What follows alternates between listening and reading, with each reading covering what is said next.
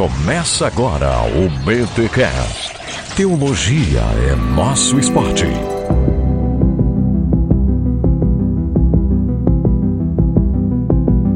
Muito bem, muito bem, muito bem. Começa mais um BTcast, o de número 215. Eu sou Rodrigo Bibo e teu reino é sempre eterno, firmado em misericórdia, justiça e igualdade, bondade e fidelidade. A tua igreja te não deu Aí sim. Não, não foi mal, gente. Eu amo essa música, estraguei a música, mas Nossa, quando é que isso vai acabar, velho? desculpa, gente. Eu tô ficando rouco, inclusive orem por mim, fonoaudiólogos, vem aí, é nóis. Vamos lá, vamos lá, vamos começar esse negócio aqui. Aqui é o Mark e no computador de crente é Jesus C e Jesus V.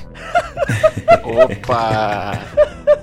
Aqui é o William Ertal e eu gosto muito de queijo e pimenta, mas tem que ser do reino. Aê! Nossa, velho. Nossa.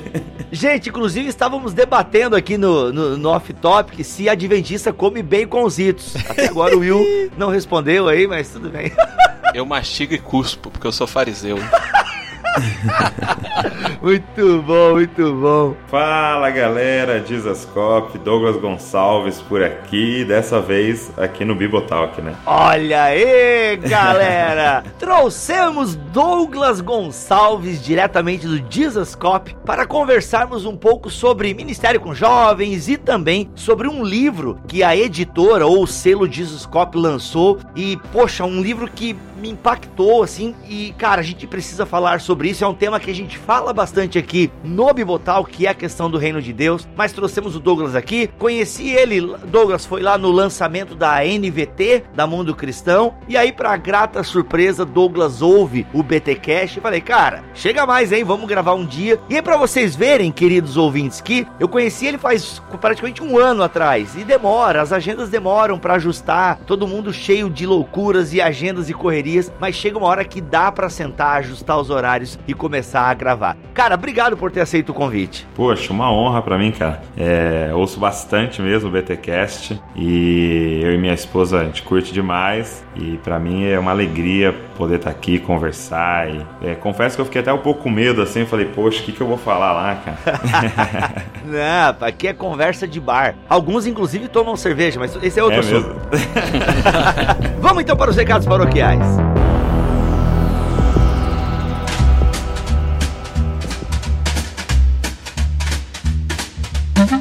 Muito bem, nos recados paroquiais dessa semana, Douglas está aqui presente no podcast, está presente nos recados paroquiais. Cara, o que, que a gente tem para falar pra galera que curte teologia, espiritualidade? O que, que você tá aprontando aí para nós? Cara, eu queria fazer um convite pra todo mundo que ouve aí o Bibotalk, é, pra conferência Dizascope 2017 que vai acontecer aqui em São Paulo. Olha aí. Ah, tô aqui no, no, no flyer que eu recebi, flyer, panfleto, folder, não sei mais o nome dessas coisas. Igreja Bíblica da Paz. Onde é que fica essa Igreja Bíblica da Paz, velho? Cara, bem na zona norte de São Paulo, é ao lado do shopping Center Norte, bem facinho, perto do aeroporto de Guarulhos ali. Olha aí, então dias 13 e 14 de outubro, conferência Jesus Cop. Há quanto tempo tu faz as conferências, Douglas? Esse vai ser o terceiro ano. Antes disso a gente fazia um acampamento de Zascope, agora é o terceiro ano da conferência. Pô, que da hora, cara. E quem é que vai estar palestrando lá nessa conferência? Olha só, vai estar o pastor Luciano Subirá, vai estar o pastor Gustavo Paiva, vai estar o Rodolfo Abrantes, ele vai ministrar uma palavra e fazer uma parte do louvor. Vai estar o Leandro, Leandro Vieira, de Curitiba. Vai estar o Tom Molinari também no louvor, a banda Morada, e eu vou estar lá também. Que da hora. Mas no louvor não, tu não no louvor, né, Douglas? Não, não, eu, eu na palavra. Longe de Ai, mim. ai. E cara, essa conferência Jesus Cop, esse ano eu vi que tu tá batendo bastante, né? Até o tema do nosso podcast aqui, essa questão do reino de ponta cabeça. Tu lançou o livro que a gente tá comentando aqui no podcast. E qual é a pegada? O que, que vocês pretendem? Como é que tu tá combinando isso com os palestrantes e tal? Qual vai ser a pegada dessas palestras e tal? Exatamente. É, a gente vai trabalhar essa temática, o reino de ponta cabeça. Então a gente quer pensar sobre o reino de Deus, falar um pouco sobre essa temática do reino de Deus, que tem sido bastante falado, mas acho que é legal a gente aprofundar. E também falar de como esse reino se manifesta hoje e, e no nosso dia a dia, na nossa forma de viver, de gastar, de, de casar, de, de trabalhar. É, é, a gente quer abordar é, como o reino mexe com tudo na nossa vida, né? E vai ser assim um tempo de bastante confronto, eu já te garanto isso. Vai mexer bastante. A gente quer é, tá combinando com todo mundo de aprofundar nesse tema aí, vai ser legal. O pessoal vai ficar de ponta cabeça. Vai, vai sair do avesso de lá. Sabe assim, quando chacoalha, põe de ponta cabeça e chacoalha É verdade, e começa verdade. a cair as coisas, assim?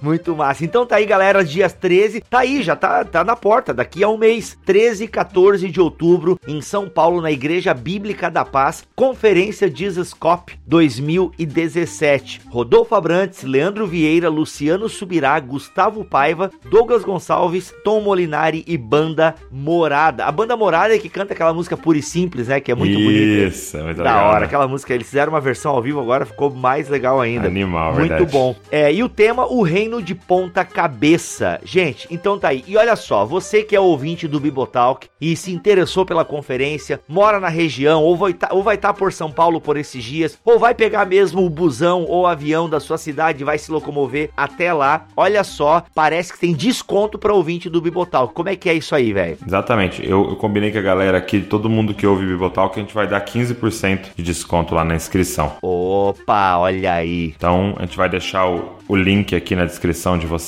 Clicou, já entra no site já com o desconto aplicado lá. Olha aí, então pessoal, é o seguinte, não adianta você entrar no site da conferência, tá? Tem que entrar pelo link que está aqui na descrição deste BTcast, ok? Então você clicou aqui, já entra com o desconto gerado. E maiores informações, não é maiores informações, é, parece que é mais informações, né?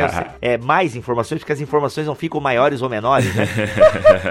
então, mais informações é no site padrão, jesuscop.com. É, se a pessoa quiser entrar direto, é jeroscope.com barra 2017. Mas se entrar no ponto .com, já tem um banner lá já. Ou seja, galera, mais informações da conferência é no jesuscop.com, certo? E você que vai e quer aplicar o desconto Bibotalk, entra pelo link que está aqui na descrição deste podcast. Então tá aí, Jesuscop Conferência 2017, 13 e 14 de outubro, na Igreja Bíblica da Paz. Mano, show de bola. Valeu, mano. Vai ser uma honra receber todo mundo lá. É nóis.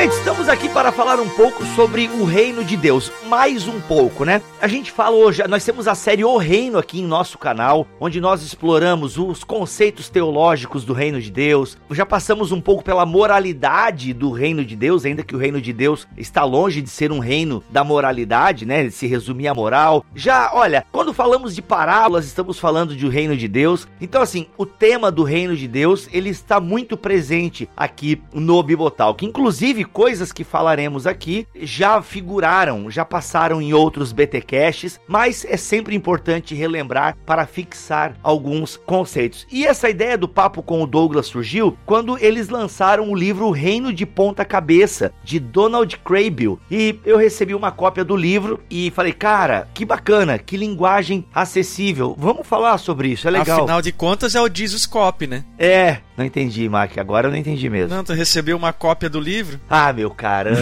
Não, Mac. Não, não, Mac. Caramba. Ele está sofisticado hoje. Nossa, o Mac hoje tá que tá, meu amigo. Mas assim, inclusive a pergunta do Baconzitos veio da mente brilhante de Mac, né?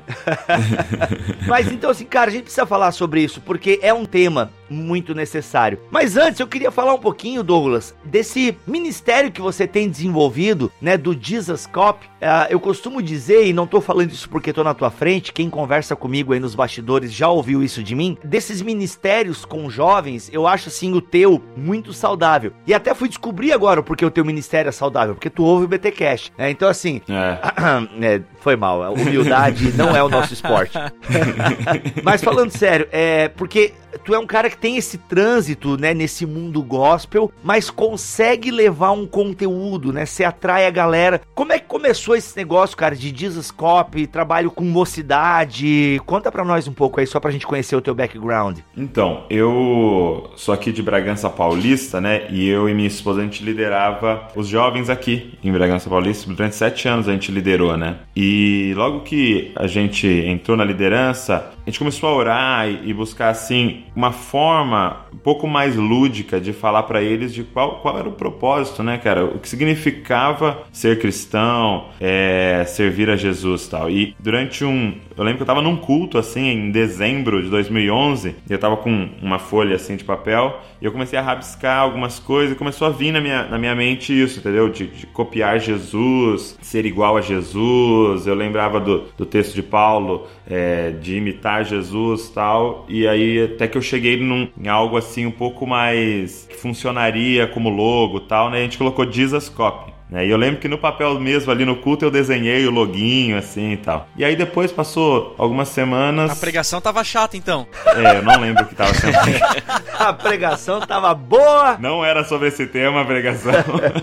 E eu lembro que no culto mesmo. Só por curiosidade, esse logo que você já esboçou, ele é, ele é praticamente o que existe hoje do, dos teus perfis? Praticamente. É, não, e eu tenho o papel. É, eu até uma vez eu postei uma vez, eu escaneei e postei pra galera ver assim. Eu tenho um papelzinho guardado até hoje, assim, fazem cinco anos, né? É, e eu lembro que no culto mesmo eu pesquisei. É, eu peguei meu celular assim, entrei assim no. É, num site de pesquisa sobre domínios, né? E tava livre o jesuscop.com .com.br.org.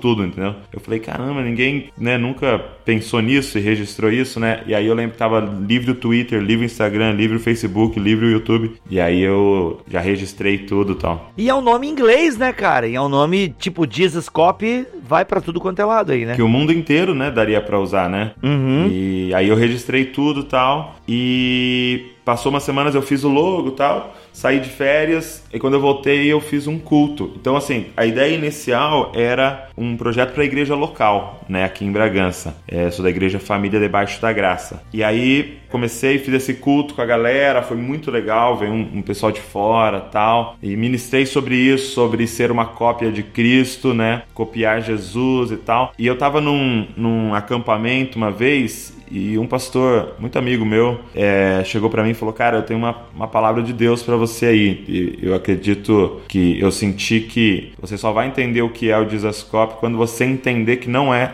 somente para a igreja local, é algo que Deus quer usar na nação. E eu guardei aquela palavra, cara, e, e como a gente fazia um trabalho online, isso realmente começou a acontecer de forma muito natural. Começou a se expandir assim. Eu até digo assim que é estranho porque a gente não sabe o que, que a gente fez, então não dá nem para repetir, sabe?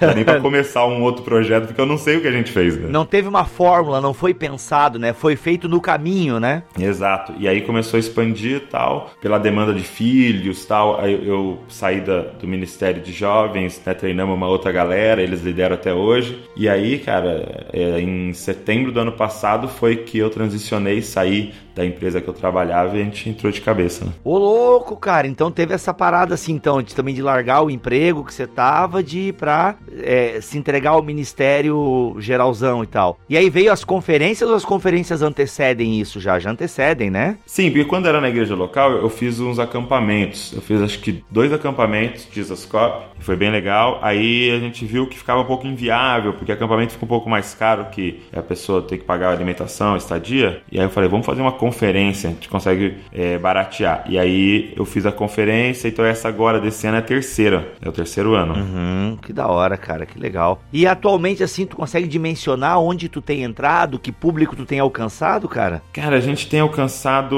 um público bem variado, porque uma característica nossa é tentar buscar um, um equilíbrio, assim, entendeu? É, o que acontece? É, o pessoal até estranha muito, porque, por exemplo, eu gravei com o Hernandes Dias Lopes, e aí veio uma galera galera, vamos dizer assim, usar esse termo mais teológica, né? Veio uma galera reformada e começou a seguir. Mas aí do nada eu, eu solto um, um Todd White, entendeu? Que, que já é um cara da rua fazendo lá os evangelismos. Entendeu? E aí eu posto, igual eu postei ontem da Andrea Vargas, falando de homossexualidade. Então, assim, é, a gente sempre buscou esse equilíbrio. Então eu vou falar pra você que eu tenho um pouco de tudo. Eu sei, assim, muito sobre a idade. O público principal que eu alcanço é 18 a 25 ali, e o secundário é 25 a 34. E bem dividido, homem e mulher. Quando a minha esposa começou a participar, começou a ter um pouco mais de mulheres é, seguindo e tal. Mas assim, cara, tem pentecostal e tem galera mais tradicional junto ali. Bacana, cara, que bacana. Ô Douglas, e agora que tu registrou os domínios, tava falando ali, né? Quem quiser utilizar a marca de vocês precisa se atentar pro Jesus Copyright, então. Sim, sim. Diz as copy copy. Marque, marque. É hoje. É, hoje É, vai é. ser difícil. Sai dele, Thiago Ibrahim, agora. Agora. É, mas é, é verdade, isso aí é verdade. Mas tá certo, né? Tem que, tem que pedir mesmo, né? É, o pessoal pede e tal, a gente é bem tranquilão com isso aí. Tem um monte de célula chamada Jesus Cop, um monte de ministério de jovens e tal. A Sério? gente é bem tranquilo. Ah, tem, né? Que da hora, que da hora. Ah, isso é legal, de certa forma. Você sabe como chegar lá? No mundo invertido? Eu sei. Ai, meu Deus!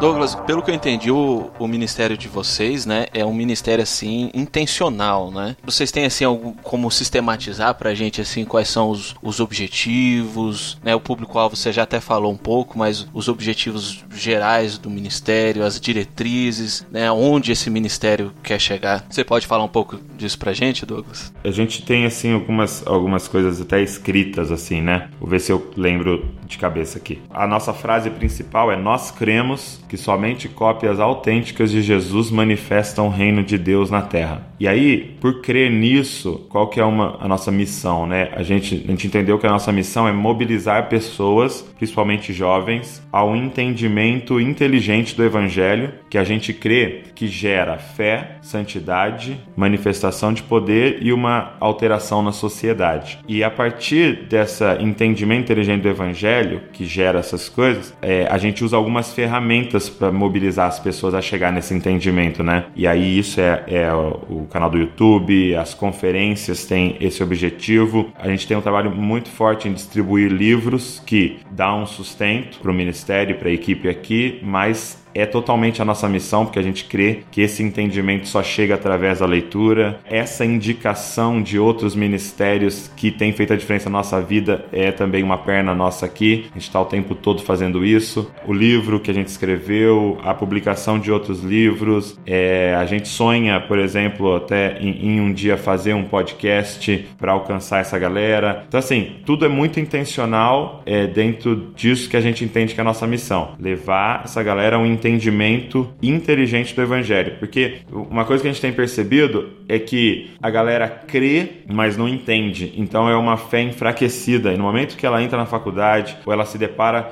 com aquela amiga feminista, aquele amigo ateu que tem argumentos fortíssimos, ela se sente abalada, porque ela crê, porque é uma fé importada, né? Ela não entendeu realmente o que é o evangelho. Então a gente, a nossa missão é mais ou menos isso. Caraca, velho. O Jesus Cop tem dimensões, então, religiosas, obviamente, né? Culturais, né? É, até, sei lá, epistemológicas e também, eu achei legal também, dimensões sociais, né? A diferença que essas cópias autenticadas de Jesus farão na sociedade como um todo, né? Sim, sim. Três, tem três palavrinhas que a gente usa muito aqui, né? É, a gente tem uma reunião com a equipe aqui direto, semanalmente, pra gente ir alinhando um, um DNA, pra gente falar a mesma língua aqui, né? E três palavras regem tudo que a gente faz. É, é reconheça, receba e repita. Né? Então, o que, que a gente crê? É necessário o tempo todo a gente reconhecer quão pecador nós somos, né? É, quão miserável nós somos. Só que ao mesmo tempo é necessário a gente receber o amor de Deus. Tá muito consciente de, apesar de saber quem nós somos, o tanto que Ele nos ama, entendeu? Então, se, se a primeira parte nos joga lá na lona e nos iguala a todo mundo, a segunda parte nos joga nas alturas e a gente sabe o quão amado a gente é. E aí a terceira palavra é repita.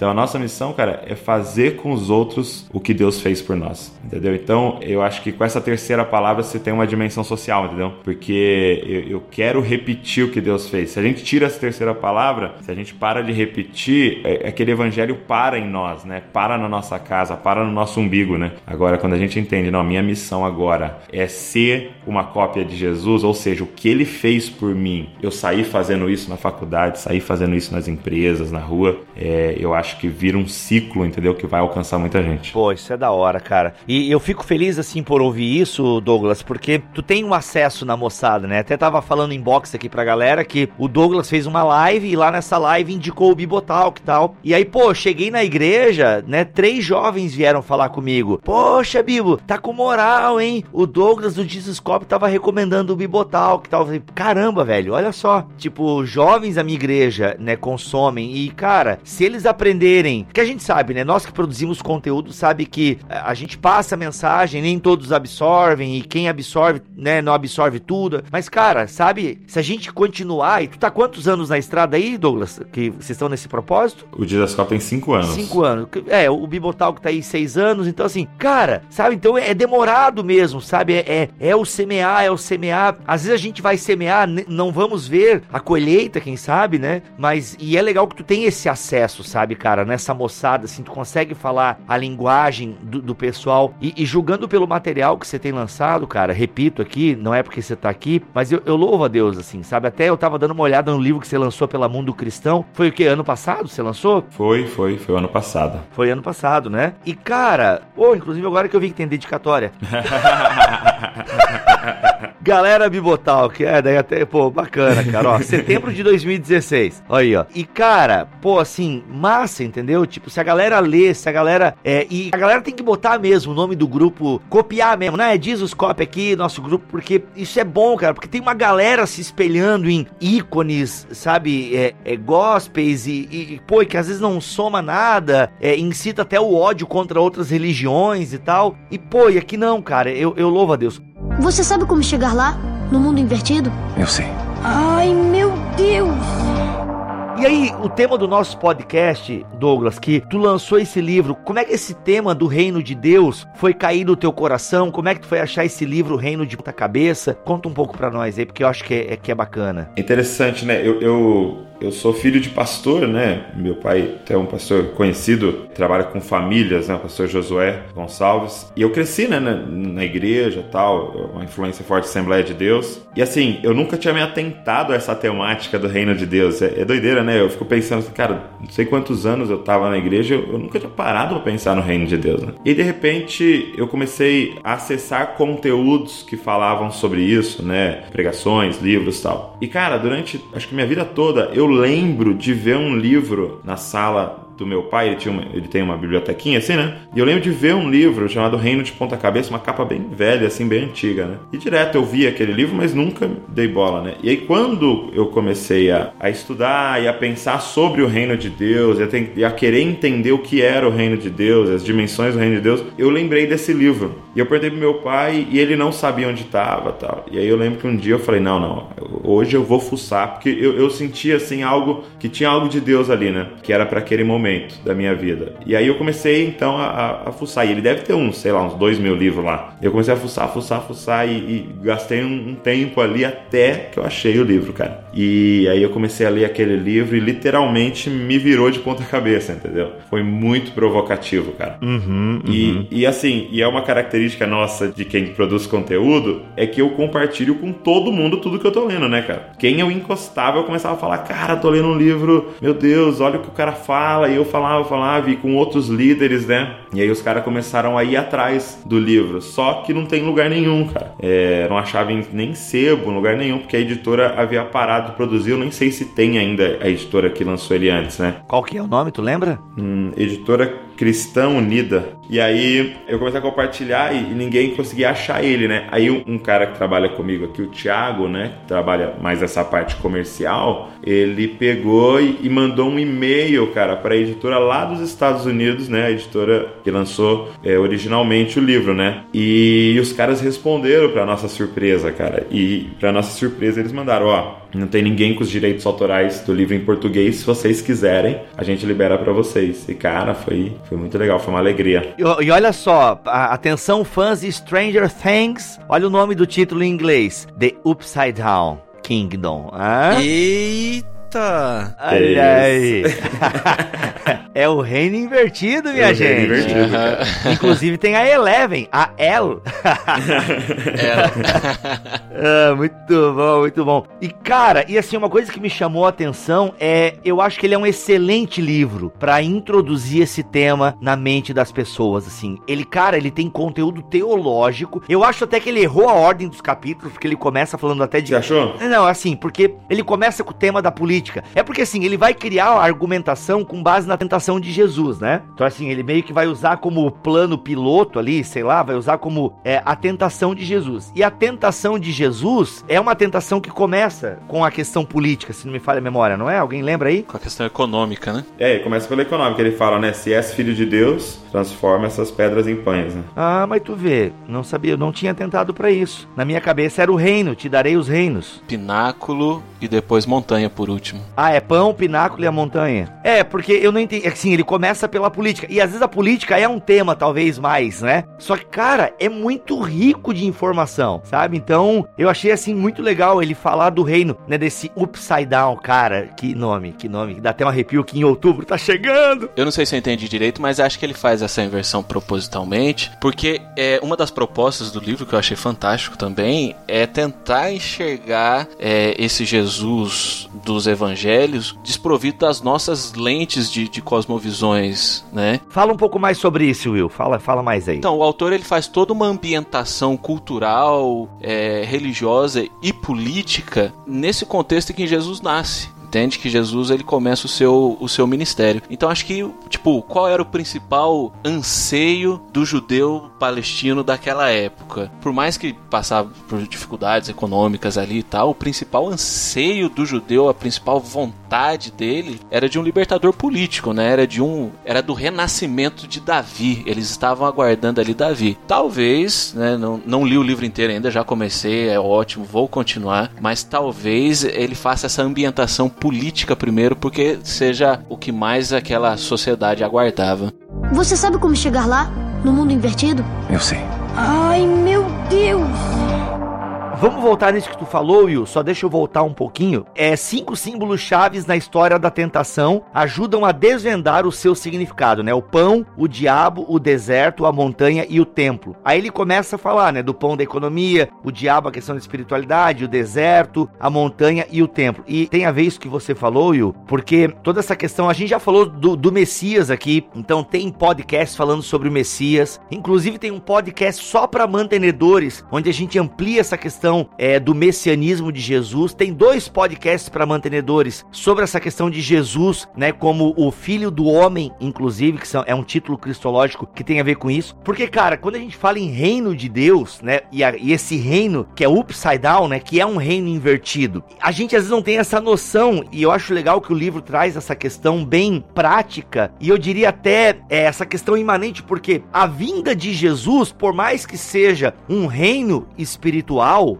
é um reino espiritual, mas esse reino espiritual tem implicações diretas no reino material, eu diria assim. Então, assim, cara, não é mais o César, não é Roma, a montanha, né, de Ro que Roma, é, Roma era a questão da montanha, né, que tinha esse símbolo de poder e tal. Não é, cara, mas é outra parada. Jesus, ele assume essa ideia de ser o, o Senhor, né, o Kaiser. Esse título, cara, na nossa boca hoje não tem, talvez, né, o peso que tinha na boca dos primeiros cristãos, né? Tipo, Jesus é o Senhor, Jesus é o, o, o Kyrios, né? Cara, isso na boca dos, dos os discípulos de Jesus tinham peso. Eles eram presos, eles eram mortos por causa disso, né? Então, eu acho bacana, assim, eu, eu falo que ele errou, porque às vezes a pessoa, ah, é política e tal, aquela coisa toda. Mas, gente, é fundamental nós entendermos essa política, né? Que imagina, a galera queria um libertador e Jesus vem vem com uma proposta diferente. É, e para mim foi o que mais me impactou no livro, foi mesmo ele trazer esse aspecto social é, do reino de Deus, né? Porque é o que você falou, a gente sempre tem uma ótica bastante espiritual, né? E quando ele dá todo esse panorama, né? É, a impressão que dá é que ele pega você pela mão e faz você passear no século I ali, né? Em Jerusalém, para entender o, o que Jesus estava olhando. E é muito louco porque você faz uma releitura até mesmo das frases de Jesus, né? Das falas dele. Porque, por exemplo, ele fala assim: é, está aqui aquele que é maior que o templo, né? Isso é, é uma frase bacana tal, mas até você entender o tamanho do templo. E aí, quando você entende o tamanho do templo, você, essa frase ganha uma dimensão, né? Ainda maior, né? Que nem ele fala aqui que para fechar a porta do templo eram necessários 200 levitas todas as noites, né? Então eram 5 mil sacerdotes fazendo turno. Aí chega um cara, entendeu? E, e fala: Eu sou maior que o templo? Como assim, né? Destruam esse templo e eu vou reconstruir em três dias. Em três dias. Exato. É. Então as, as palavras dele ganham uma outra dimensão. E assim, para mim, o que impactou foi esse aspecto social, né? Ele fala em algum momento aqui assim: é, Jesus é a expressão social de quem é Deus, né, cara? Deus foi se revelar socialmente e é Jesus, né? É, socialmente ele é Jesus e esse estilo de vida é o estilo de vida dele. E aí ele começa a falar desse, dessa implicação social do reino, né? Como é que muda a nossa economia, né? Tudo. Eu acho bacana isso que você tá falando, Douglas, porque às vezes a gente repete alguns mantras assim, né? Por exemplo, assim, ah, não, eles estavam aguardando né, um libertador político, mas na verdade ele era um libertador espiritual do pecado e tal. O que, o que tá correto. Aí que a gente, tipo, conforme o autor, a gente tem que tentar, nunca a gente vai conseguir, obviamente, mas tentar voltar no tempo e, e enxergar a cena sem os nossos, né, os nossos óculos. Não havia tanto essa separação entre a imanência e a transcendência, é, o espiritual e, a, e o social. É, Jesus ele vem e propõe sim uma, uma revolução. Só que essa revolução ela simplesmente não foi como as pessoas esperavam. É, não é que ela foi exclusivamente é, espiritual. É uma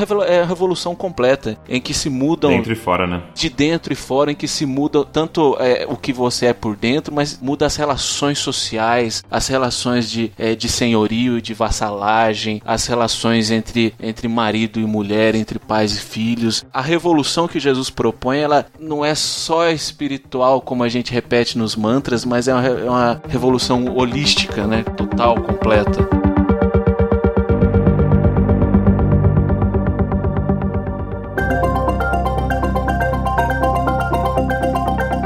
Aí eu até queria conversar com vocês é, sobre essa tentação de Jesus quando ele é tentado a transformar as pedras em pães. E se a gente para para pensar na fome, cara, e olha só, o livro traz todo esse extrato social da época, né? Falando que a galera era pobre mesmo, era muito pobre, né? Inclusive, e é no meio desses pobres que Jesus vai. E cara, e o diabo tenta, né? Transforma essas pedras em pães. E o autor aqui, o, o Donald, eu não conheço esse cara, Donald Crable, nunca tinha ouvido falar dele. E mas virei amigo dele, eu gostei dele. Ele é professor de cultura na Batista. Caramba, olha aí, no Elizabethtown College, Pensilvânia. Ele é muito respeitado lá nos Estados Unidos como o cara que mais estudou a cultura Amish, sabe? Sei, sei o Mac, o Mac queria virar Amish. Ah, ele queria? Só pra ter aquele ano de farra, tá ligado? Sem peso na consciência. Mas eu já, eu já passei dos 18, esse é só na, na, na quando o cara atinge os 18. Ok, não. foi mal. Entendi. E, e, ele tem vários livros escritos sobre essa cultura. Então, é, tudo que acontece quando teve aquele massacre que o cara entrou e matou as crianças lá na escola, ele que dava todas as entrevistas tal, porque ele é um, um cara respeitado como estudioso dessa cultura. Que da hora, não, muito bacana assim. E ele faz todo esse extrato e tal, e ele levanta essa questão assim, né, gente, a, o fato de Jesus não ter atendido, primeiro que Jesus não ia atender as propostas de Satanás, que eram muito tentadoras, né? Primeiro é o pão, né? A questão do pão, cara, o que mais tinha na Palestina era pedra. e o que mais tinha na Palestina era pobre. Então, pô, transformar pedras em pão faria de Jesus o cara, né? O, o cara que vai, mano, vota em mim, que eu dou pão pro pessoal. E Jesus Jesus resiste a essa tentação. Seria um meio muito mais fácil para Jesus de conseguir, porque assim, Jesus veio para ser ouvido, Jesus veio para os judeus. Ele queria ser ouvido pelos judeus, correto? Não seria um caminho interessante? Galera, vem cá, tragam suas pedras e voltem com pão. E ele fala, cara, Jesus resiste a essa tentação. Queria que você falasse um pouco sobre isso, né? Porque é uma questão política, Jesus faria muito sucesso, teria acesso à população pobre, mas ele resiste a essa tentação. Daí por que que Jesus resiste a essa tentação do pão e das pedras, né? Por que que ele não quer alimentar o povo pobre nesse sentido? Eu vejo que era realmente essa tentação de através da economia, né? E ali o, o pão é, representava a economia, né? Através do estômago da galera ganhar eles. Tanto que isso é, é, real que na multiplicação dos pães eles já querem colocar Jesus como líder político e, e já armar uma revolução ali, né? Você pode ver. Pode crer. Você lê lá que o povo queria fazer isso, porque eles entendiam que o Messias faria isso, alimentaria o povo, né? Então o diabo tá propondo ali um atalho, né, cara? Ó, é, Jesus, vamos através do assistencialismo ganhar o estômago dos caras e é o caminho mais curto pro coração e vamos armar uma revolução, né? E a galera tava seguindo ele ali, no fim das contas, todo mundo leva um esporro ali, né?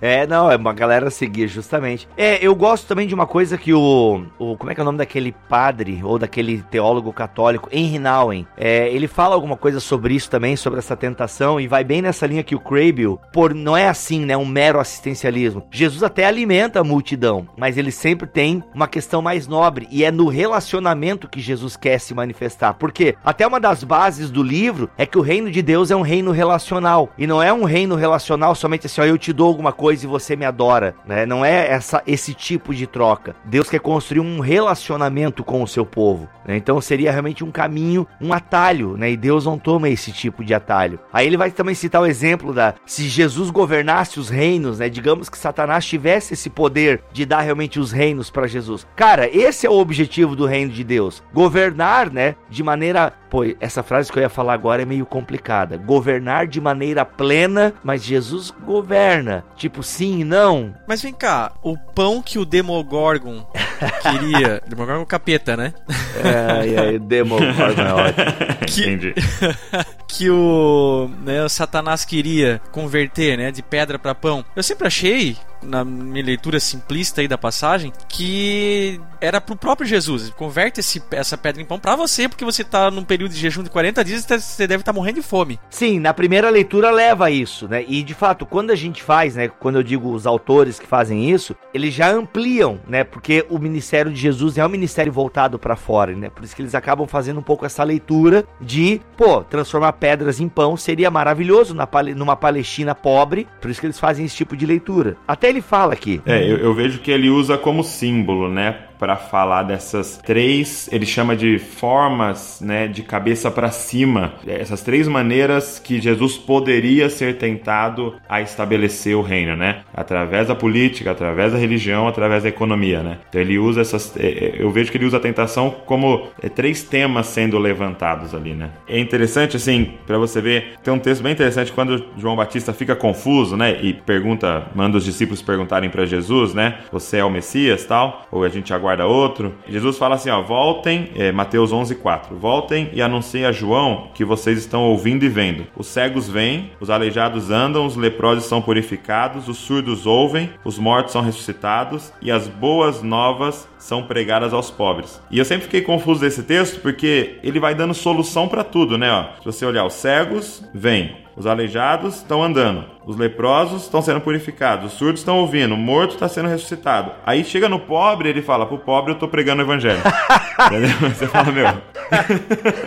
Por quê, né? É... Tipo, e pro pobre eu tô né? E eu vi uma, uma reflexão sobre esse texto que, que me impactou bastante. Ele falou assim, cara, não adianta a gente simplesmente dar o recurso pro pobre, porque ele vai gastar e vai continuar na mesma situação. O que Jesus estava dizendo ali é que para pro pobre a gente a gente está trabalhando uma mudança de mentalidade, porque quando você entendeu o evangelho do reino, é uma mentalidade que é mudada, entendeu? E, e aí as coisas vão se resolver economicamente.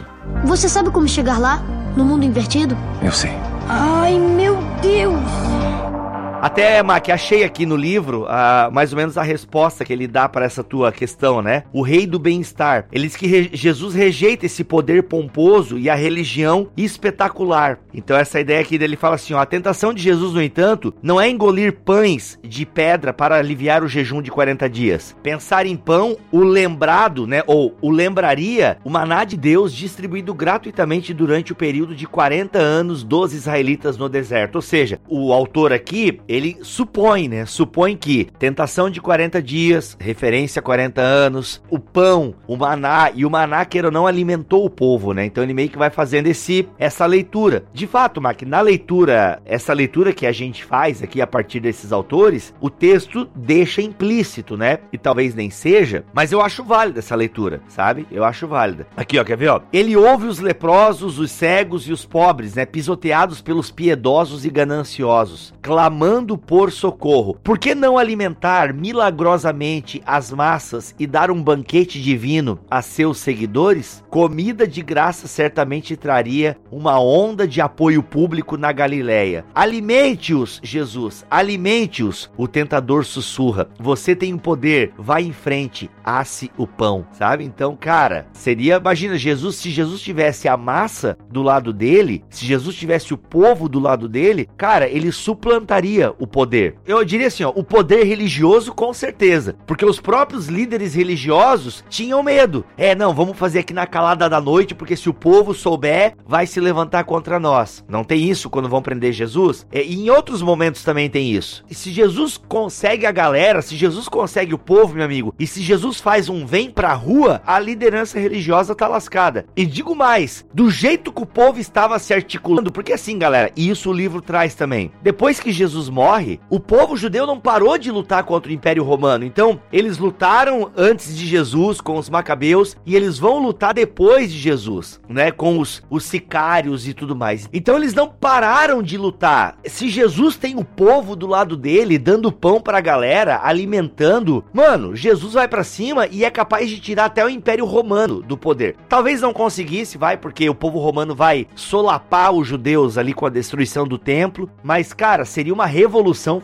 fantástica. É, exatamente. E, e, e, o argumento do livro o tempo todo é esse, né? Como ele negou usar os recursos normais, né? Que todo o sistema estava usando, né? Como ele negou ir pelo caminho normal e escolheu é, ir pelo caminho da cruz, né? Que era um caminho completamente de ponta cabeça, né? Tanto que Paulo vai falar, é um escândalo, né? Um Messias crucificado, né? Para os judeus não tem nem sentido essa frase, né? Um Messias crucificado. Ele escolheu é, um caminho de ponta cabeça e, e esse autor vai nos provocando, né? Será que a gente está escolhendo esse caminho de ponta cabeça? ou simplesmente está se utilizando do nosso sistema, né, e de como as coisas funcionam é, no mundo, né, nessa era, né? Não, só pegando um dado histórico, é, esse negócio aí de pegando a referência do Upside Down, né, o, a tradição diz que Pedro foi crucificado de cabeça para baixo. Louco, né?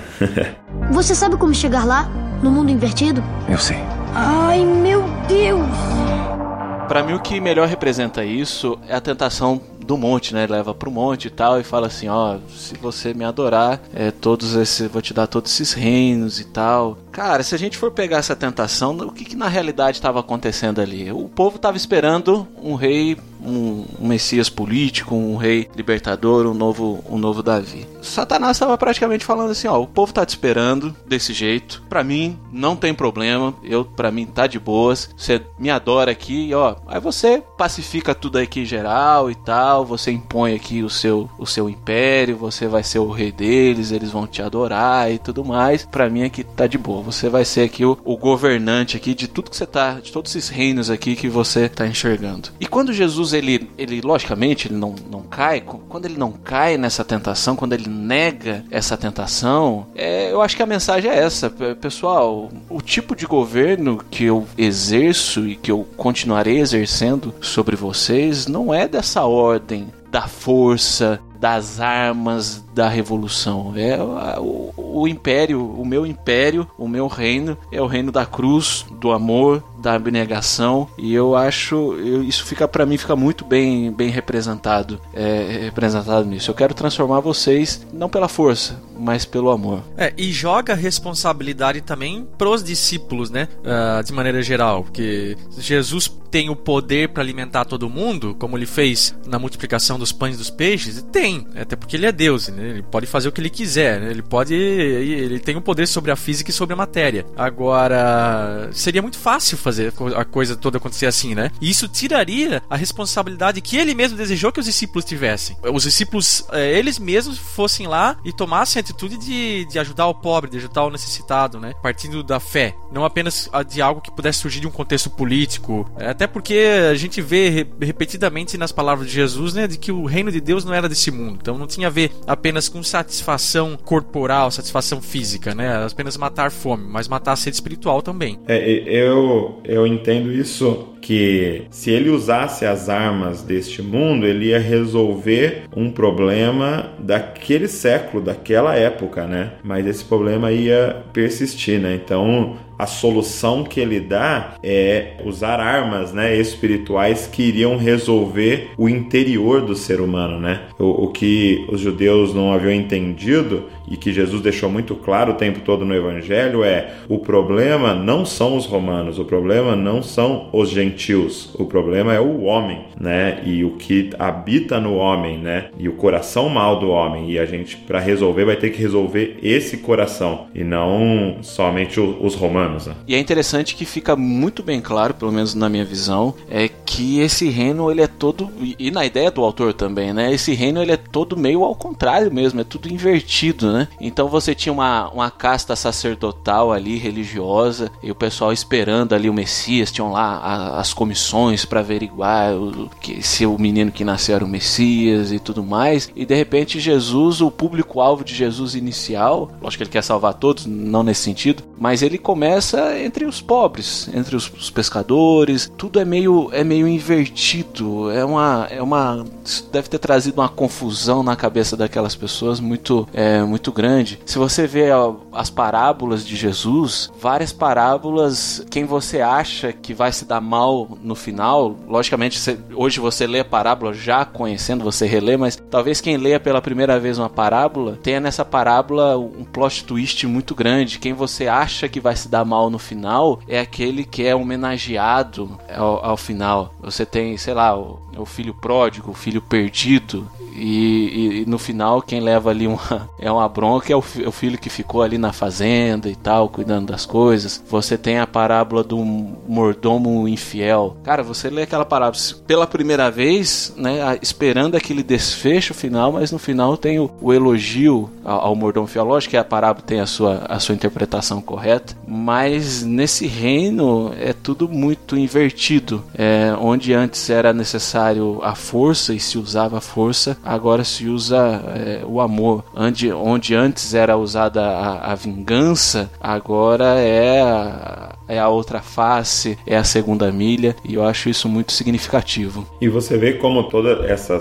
fala, né, todos esses exemplos que você deu são extremamente sociais, né? E eu acho que um erro, né, que a gente cometeu recentemente é espiritualizar tudo, né? Quase que a gente pensa em dar a outra face espiritualmente, né? Espiritual. Só que, cara, isso era completamente físico, né? Porque os romanos batiam. Andar a segunda milha, eu li que um romano podia obrigar um judeu a carregar um peso para ele por uma milha, né? Jesus está falando, vai duas, entendeu? Então você vê que era todas questões diretas e sociais, né? Eu te, estou te agredindo em vingança, mas no meu coração eu te perdoei. Espiritualmente eu te perdoei. sou crente, mas não sou bobo, né? É.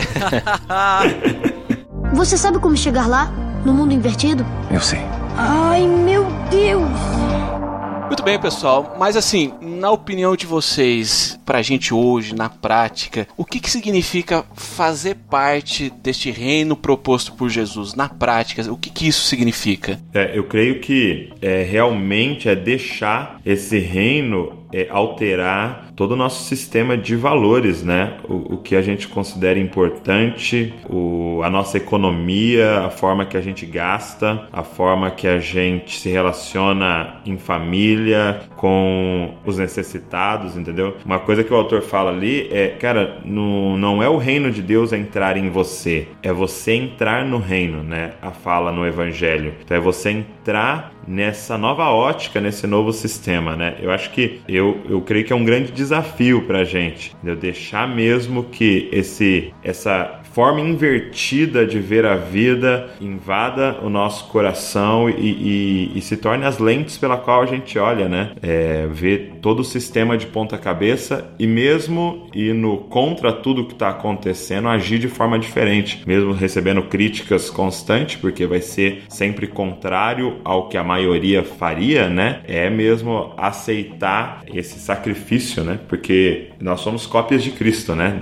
E ele viveu dessa forma forma, né? Ele foi contra a maré aí, né? E muitos jargões que a gente usa e tal, e, e até linguagem bíblica, assim, são metáforas, né? Mas, eu não sei se você concorda comigo, mas essa questão do reino, de fazer parte do reino, isso não é uma metáfora. Né? É, é você fazer parte mesmo. Isso, e o que, que envolve reino? É você, primeiramente, estar submisso a um senhor. É ser escravo, essa dimensão a gente esquece, cara. Que é ser escravo, é ser súdito do reino, sabe? Isso, nós somos súditos, nós somos submissos ao nosso Senhor Jesus Cristo. Mas o reino também envolve uma questão de cidadania, de identidade. Quem eu sou? A quem eu pertenço? A qual sistema eu pertenço? Eu sou cidadão de qual reino? E isso, cara, não é linguagem figurada. Isso é, é, é linguagem da realidade. E essa cidadania, ela tem que mudar todos os aspectos da nossa vida. Não existe um cidadão de algum sistema, algum reino que o seja só na teoria,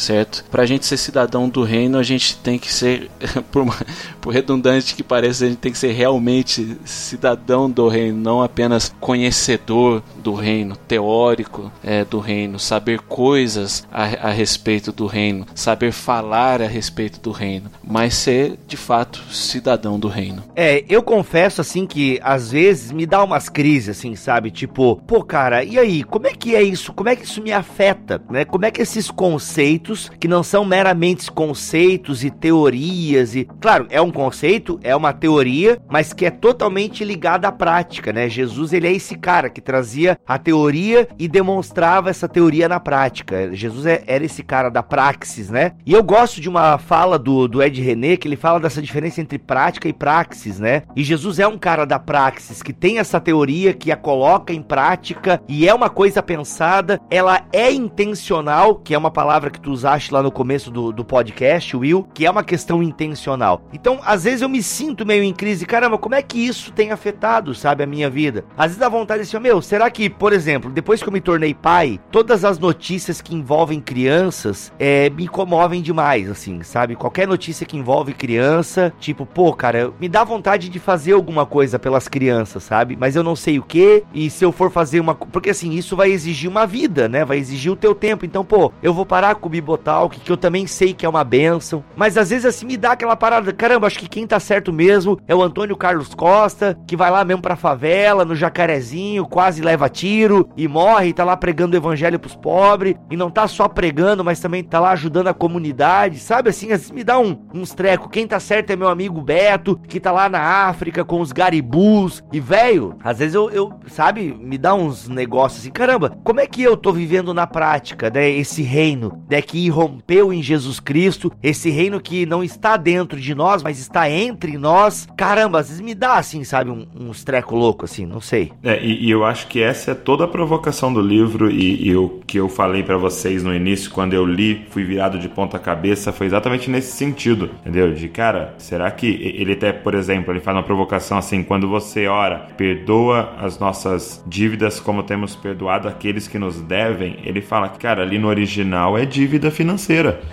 né? Então é uma provocação de, cara, perdoa quem te deve dinheiro. Eu falei, cara, não, não, aquilo ali é ofensa, cara, aquilo ali é ofensa. É uma coisa que mexe, velho. Espiritualizar é mais gostoso, né, cara? É muito oh, mais fácil, né, certeza, cara? Com certeza, com certeza. Não, mas foi essa a provocação toda, cara. O lance é social, o lance é um estilo de vida mesmo, né? E, e eu também me sinto como você, assim, Bibo. É contra a cultura, né, cara? É uma coisa assim que o pessoal da Cosmovisão tem falado. E às vezes a gente quer, a gente segue o fluxo da cultura, a gente segue o fluxo da sociedade em que a gente vive. E o reino é um reino de ponta cabeça, cara. É o um mundo invertido mesmo. E é isso que a gente tem dificuldade em colocar na prática às vezes, sabe, cara? É, é muito doido isso. Você sabe como chegar lá? No mundo invertido? Eu sei. Ai, meu Deus!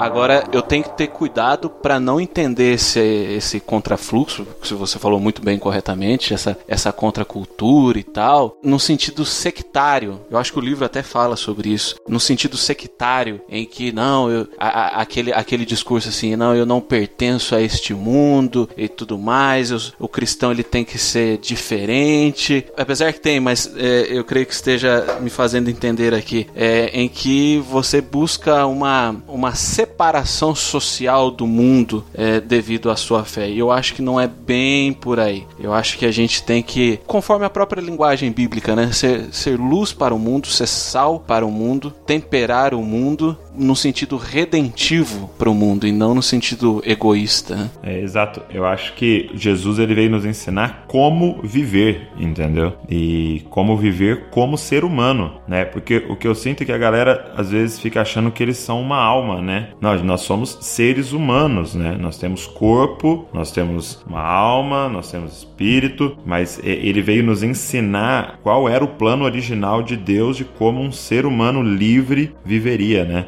Então é o que você falou, é viver. O que eu acho bacana tanto do livro quanto do, do Ministério Jesuscope é essa centralidade da figura de Cristo, entendeu? É, eu não sei se eu, tal, eu vou falar por mim, não por outros, né? Mas falta é, na nossa conduta, na nossa, no, no nosso discurso essa centralidade em Cristo. Até isso se expressa às vezes até na nossa, na nossa linguagem, né? A gente fala é, muito sobre é, até no Deus te abençoe. Lógico que a gente sabe que Deus, a gente está falando da Trindade e tal, mas às vezes as pessoas se referem à Trindade apenas em relação a Deus Pai. E Jesus Cristo, ele é a face visível de Deus. Deus ele se revela para nós em Jesus Cristo. É em Jesus Cristo que nós conhecemos Deus. E Deus é tão fantástico, tão maravilhoso que a gente tem não só as palavras de Jesus Cristo, os, os relatos, né, o Evangelho, mas nós temos o que, o que não deixa de ser Evangelho também, mas nós temos o exemplo de Jesus Cristo,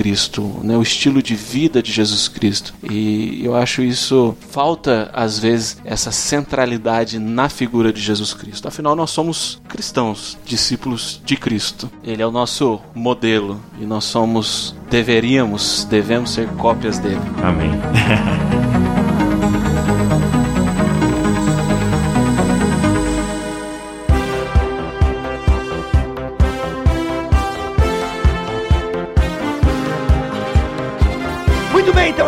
caminhando pro final do nosso papo, eu fiquei um pouco ausente ali, porque, rapaz, me deu uma crise de espirro aqui, de rinite, de quente, de frio, que foi uma loucura, mas foi, deu tudo certo. Acho que vai dar para finalizar o programa. Douglas, é o seguinte, tu lançaste este livro, O Reino de Ponta Cabeça. Esse livro, na verdade, veio numa box. Você agora também tá com uma box de literatura e tal. Fala um pouquinho aí dessa box que, que você tá lançando, essa box de Isuscope e tal. Como é que é essa parada? Então, é o que eu falei no início, né, a gente entendeu que a gente vai alterar aí é, uma cultura através da leitura, né? Então a gente começou esse box de assinatura onde a pessoa recebe todo mês um livro inédito ou uma edição especial de algum clássico, né? É, mas a maioria das vezes são livros lançamentos que não saíram em nenhuma loja ainda, uhum. as editoras liberam pra gente tal, ou uma produção nossa. E aí vem um brinde, vem várias coisas, é, o frete é grátis tal. E é um clube de assinatura, né? Você vai fazer parte de um grupo que se conversa sobre o livro, é bem legal. E, e a pessoa assina é, uma vez só e recebe todo mês. Quando quiser cancelar, é só mandar um e-mail. A gente não fica triste nem bravo com ninguém.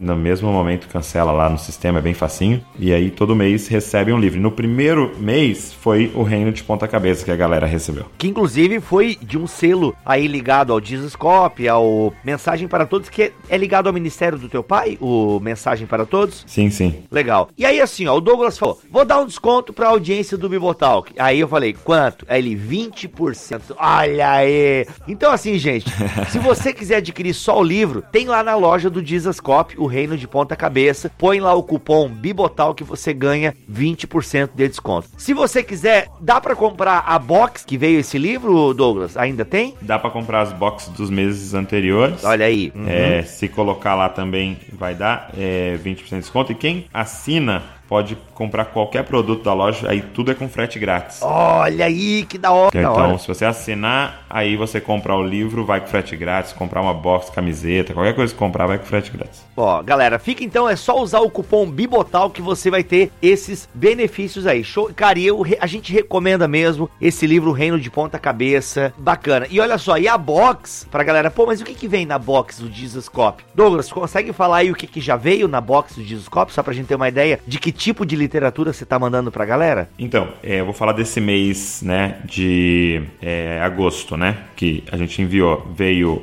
um livro do Timothy Keller, um lançamento, Romanos de 1 a 8. Olha aí. A gente fez um texto sobre distração. Então vem um editorial com um texto sobre. A gente fez um texto sobre distração e a gente mandou pra galera um hand spinner, sabe? Sei, sei, sei, aham. Aquele negocinho de girar com o login do Jesuscope para representar o assunto que a gente estava abordando. Veio um livro extra também, que foi o Avivamento é, de Gales. Olha só. O Avivamento de Gales. Então a gente mandou esse livro extra do que aconteceu lá em Gales, muito legal. Veio também uma caneta do Jesuscope, que é um lado caneta normal, de outro lado é para usar em tablet, para usar em smartphone. E aí tem lá dentro o cupom de desconto, todas as coisas para loja. Legal, legal. Então, assim, ó, galera, vocês percebem que é uma literatura bacana que realmente visa o melhoramento e o aperfeiçoamento bíblico da galera, teológico. Então, pô, Timothy Keller dispensa apresentações. Esse primeiro livro que eu recebi aqui, a gente gostou mesmo, tanto que fez um podcast sobre. E, cara, parabéns mesmo por essa iniciativa de querer, né, levar mais conhecimento bíblico, teológico pra galera. Isso é muito massa. Faz aí o teu jabá, Douglas. Faz o teu jabá e despede-nos com uma bênção. Cara, muito obrigado por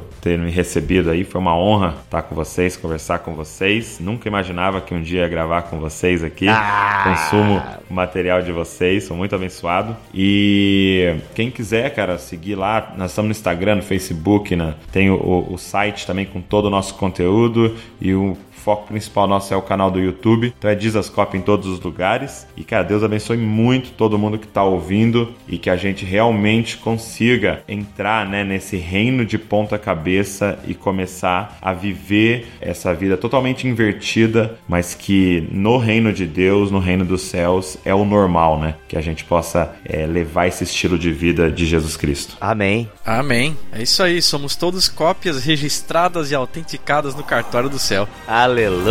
Amém. Se não se retratar, irá para a Inquisição. Eu recebi uma carta. Você renega o que escreveu? Você vai se retratar ou não?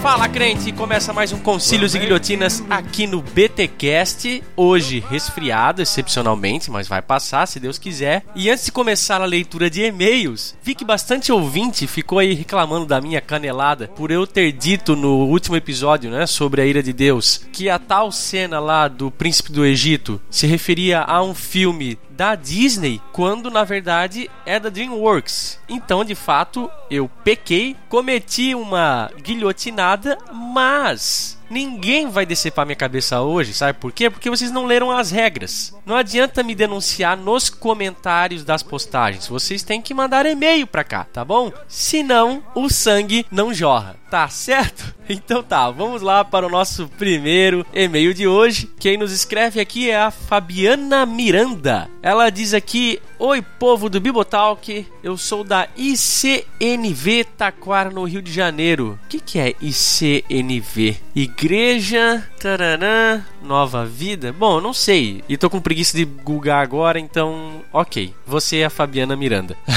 Isso já basta. Conheci o programa por meio de um jovem irmão que indicou e confesso que fui conhecer só para me integrar porque trabalho com jovens. Hoje estou convencida da qualidade e tenho tido momentos de grande aprendizado com o canal. Divulgo mesmo, sem medo de errar. Parabéns pela dedicação e que Deus superabunde na vida de vocês. Valeu, Fabiana. Brigadão aí. Espero que continue gostando do nosso trabalho. Outro e-mail aqui é do Rogério Macedo. Fala pessoal do Bibotalk, como estão vocês? Muito bem, obrigado, senhor Rogério. Eu escuto vocês desde 2013, 2011 e graças a vocês e ao podcast da IBAB eu comecei a ouvir outros. Tenho sido muito abençoado até hoje graças ao material e ao empenho que vocês tiveram de ensinar teologia às pessoas como eu. Ela já é um esporte para mim há alguns anos. Lembro das hemorragias nasais que tinha no começo e ainda continuo tendo, como no episódio sobre a ira de Deus. Na verdade, ainda é um tema bem complexo para minha mente. Por isso, continuarei estudando a respeito. Espero que Deus continue usando esse trabalho tão importante para que mais e mais possam aprender a respeito da sua palavra, que é tão central para as nossas vidas. Grande abraço e hashtag só lhe deu glória. Valeu, Rogério. Valeu pelo carinho, mano. Um abraço. Outro e-mail aqui é do Guilherme Rocha. Fala galera do Bibotalk, quero agradecer vocês pelo conteúdo rico de boa teologia, pois assim posso ir para a faculdade ouvindo algo que agrega valor e conhecimento. Conheci vocês pelo podcast 2 de Teologia, aí, concorrência trazendo ouvinte pra gente. Isso é bom. Eu sei que o Iago é mais novo que vocês nessa mídia, mas já segui ele no YouTube e foi uma grata surpresa. Agora de lei ouvir o Bibotalk. Como conheci há pouco tempo essa mídia, estou ouvindo vários antigos e estou curtindo demais. Continuem assim, transmitindo teologia de uma forma que só vocês sabem fazer. Estou orando por vocês porque dinheiro por enquanto tá osso e teologia da prosperidade que deixa rico não tá funcionando. Eu não sei por quê. Tá bom, Guilherme, a oração já tá valendo, mano. Fica tranquilo. PS, só estou mandando esse e-mail porque o Bibo quase chorou no BTcast 212, né, lá nos pedidos. Tá bom, fez o seu efeito. Que bom que você mandou o seu e-mail, Guilherme. Ele termina aqui. Valeu, gente. Fiquem na santa paz do Senhor. Muito bem, meu querido. Obrigado por ter se correspondido conosco e ter mandado suas impressões aí do Bibotalk. É isso aí. E o nosso último e-mail de hoje é da Vanusa Lopes. Ela comenta aqui: Quero compartilhar com vocês que comecei ouvindo-os em São Paulo e hoje estou morando aqui em SC há pouco menos de três meses. Moro na cidade de Guabiruba, próximo a Brusque e Itajaí. Olha aí, que legal, Vanusa. Quero que saibam que o podcast tem me ajudado muito e tenho aprendido com todos vocês. Em relação a algumas coisas que estão em cima do muro, gosto de algumas coisas de calvinistas e arminianos. E será que podemos ter um pouco dos dois? Olha, Vanusa, não sei. Eu tô meio que mais ou menos na tua situação aí, então fico namorando um pouquinho com um, fico namorando um pouquinho com outro e não me decido nunca. Quanto à escatologia, já ouvi de tudo, mas confesso que o amilianismo é o que se encaixa melhor para mim. Não posso bater no martelo ainda e afirmar que sou amilianista, pois ainda preciso estudar um pouco mais sobre o assunto. Calma, Vanusa, calma que você vai chegar lá. Você vai chegar lá. Bom, termino por aqui. Desejo a todos da equipe do Bibotalk que as bênçãos do Senhor estejam sobre todos vocês. E por último, pergunta aí pro Bibo se ele não é mais pentecostal. Ele não acredita mais no falar em línguas, as profecias, revelações. Fica aí a minha pergunta para ele. Valeu, um abraço. Então, Vanusa, o Bibo pediu para responder, porque a gente lê todos os e-mails aqui, embora nem todos vão ao ar, tá? Mas a gente lê. Sim, ele ainda crê em todas essas coisas, ele só não é mais um pentecostal da Assembleia de Deus, ou seja, só não está mais no movimento, mas ainda continua sendo continuista, né? Continua acreditando nos dons, tá bom? Bom, gente, obrigado por mandarem os seus e-mails. Pessoal aí do Jesus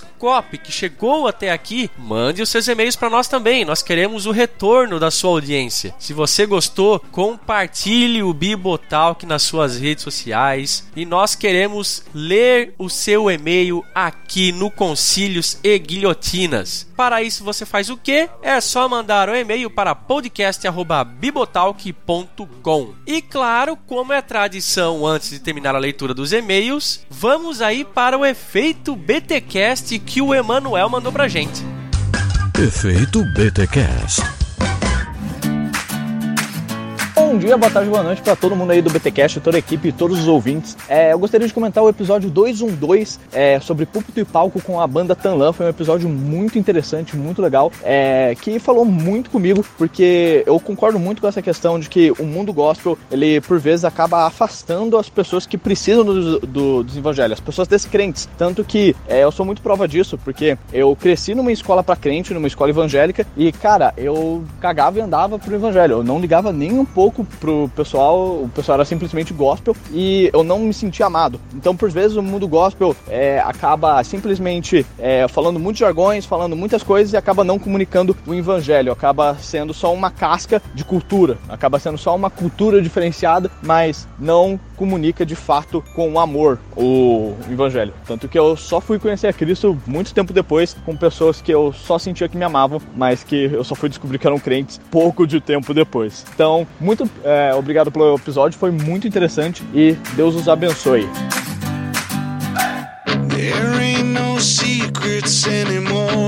Valeu, Emanuel. Muito obrigado pela sua audiência, pelo seu carinho, pelas suas considerações aí a respeito do BTcast e do Bibotalk como um todo. Você que não sabe do que eu estou falando e do que acabou de ouvir, sim, você pode mandar o seu áudio, o seu efeito BTcast para nós. Como é que você deve proceder? Grava um áudiozinho aí no seu celular ou no seu dispositivo de preferência, com no máximo, no máximo, no máximo, 1 minuto e 30 segundos, com uma qualidade razoável de áudio, tá bom? Sem muito ruído, sem muito barulho. Não vai gravar aí no trânsito, no shopping, que aí não dá certo, tá bom? E aí o que, que você fala? É simples. Diga que gosta da gente, que quer que esse ministério vá bem, tá certo? Não xinga a gente não, porque daí, né, é pedir demais, a gente não vai veicular aqui, tá? Mas você pode fazer críticas, sugestões, dizendo como o Ministério Bibotal que tem abençoado a sua vida. Enfim, solta o verbo aí, tá bom? Mas solta com carinho e depois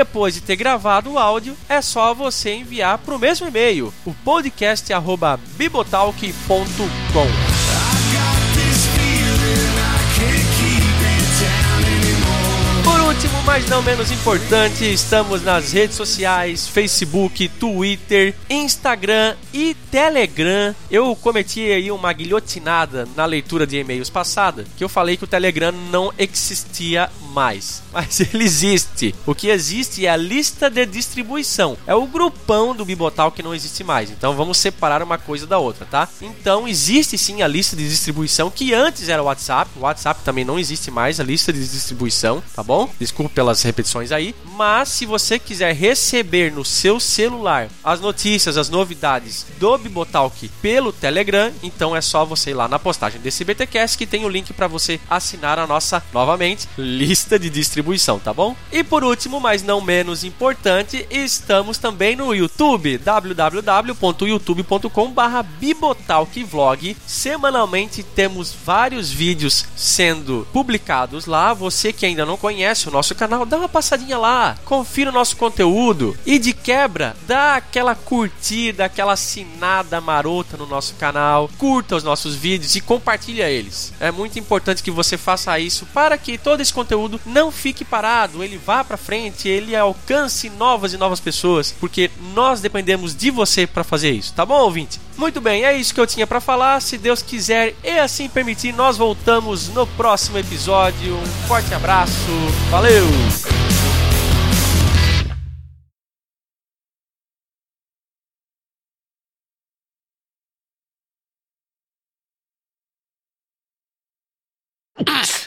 Desculpa aí, gente, sequência de espirros, foi mal.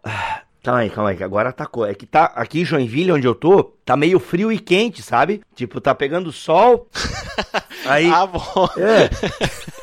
Caramba. É tipo aquela assim, tu coloca o casaco, É, tá calor, tira o casaco, é isso. Mark, é isso. Eu, eu abri a porta. Aí. ah, Eu achei que você ia falar, tá meio frio e seco, meio frio e úmido. É, exato, né? Meio frio e quente. É, e aí eu tô, eu tirei o casaco agora, aí abri a porta, aí parece que entrou um vento frio, tá ligado? Aí a minha rinite, velho. É Deus. Deve ser, cara, é uma loucura.